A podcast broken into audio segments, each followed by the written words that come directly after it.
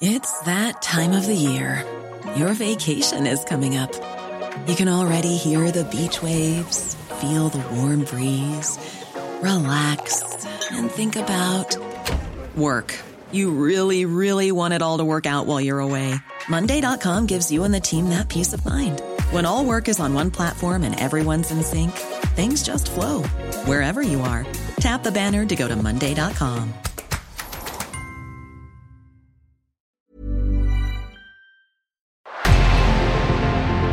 revenant à la lampe à huile, je ne crois pas au modèle Amish.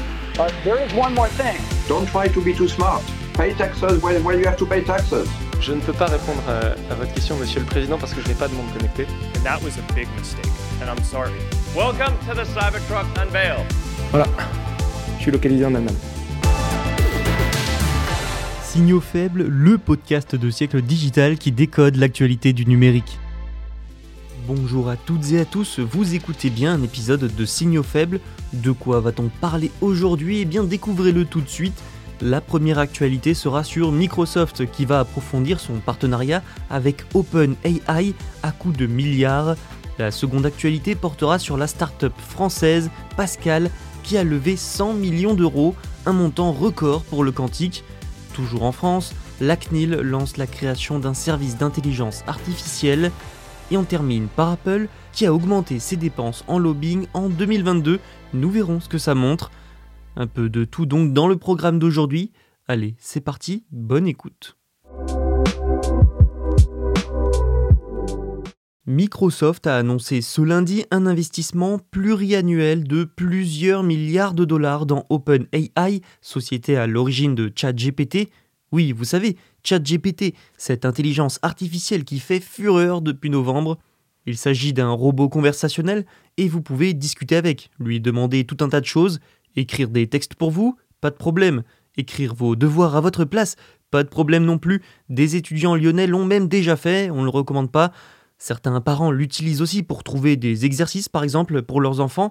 Bref, les usages sont multiples et le robot conversationnel fait littéralement fureur. Et donc OpenAI est la société qui a créé ChatGPT. Microsoft, vous connaissez bien, faisait partie déjà des plus gros investisseurs dans cette entreprise. L'occasion pour le géant américain de profiter du succès de ChatGPT était alors trop belle. Il y a quelques jours, je vous expliquais donc que Microsoft comptait révolutionner le monde des moteurs de recherche en intégrant ChatGPT à son moteur, Bing. Et le rapprochement va même plus loin, puisqu'après de précédents investissements dans OpenAI en 2019 et 2021, Microsoft va finalement y investir plusieurs milliards. Les détails financiers n'ont pas été dévoilés, mais Microsoft a envisagé d'investir jusqu'à 10 milliards de dollars dans OpenAI selon plusieurs médias.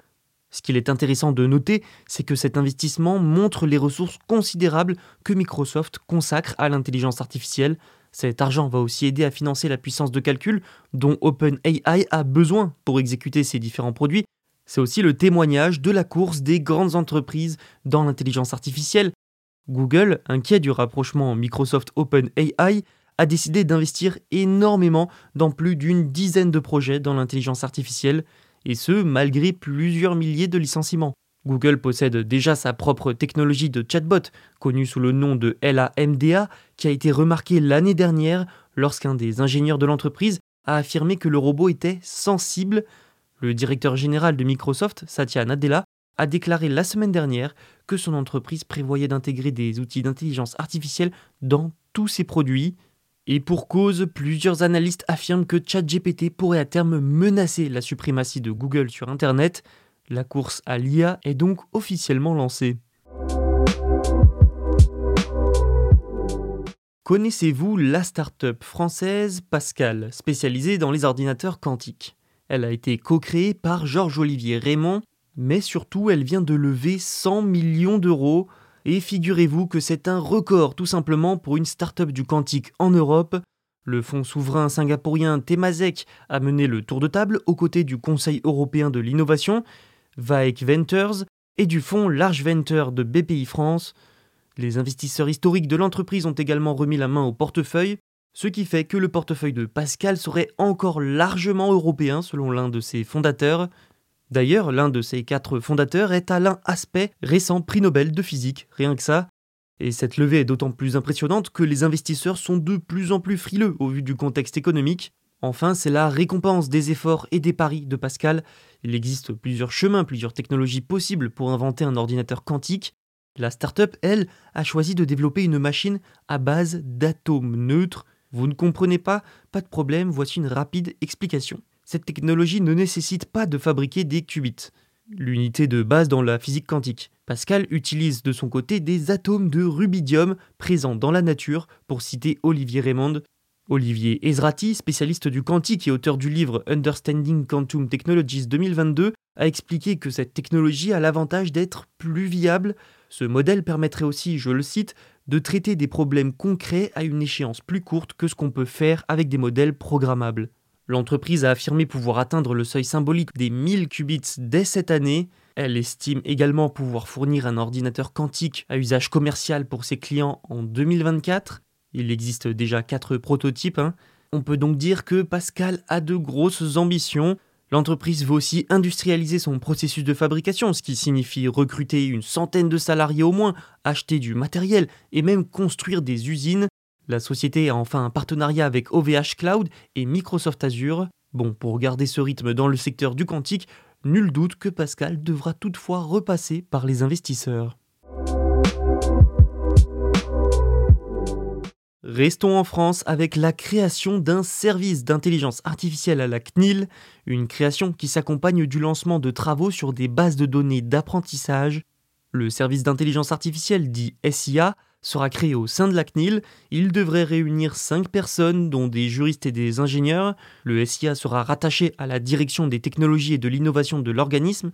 Le directeur de ce dernier, Bertrand Pellès, était précédemment coordinateur national pour la stratégie d'intelligence artificielle au sein de la direction interministérielle du numérique. Quatre missions ont été identifiées par la CNIL et attribuées à ce SIA. La première, c'est de faciliter la compréhension du fonctionnement des IA.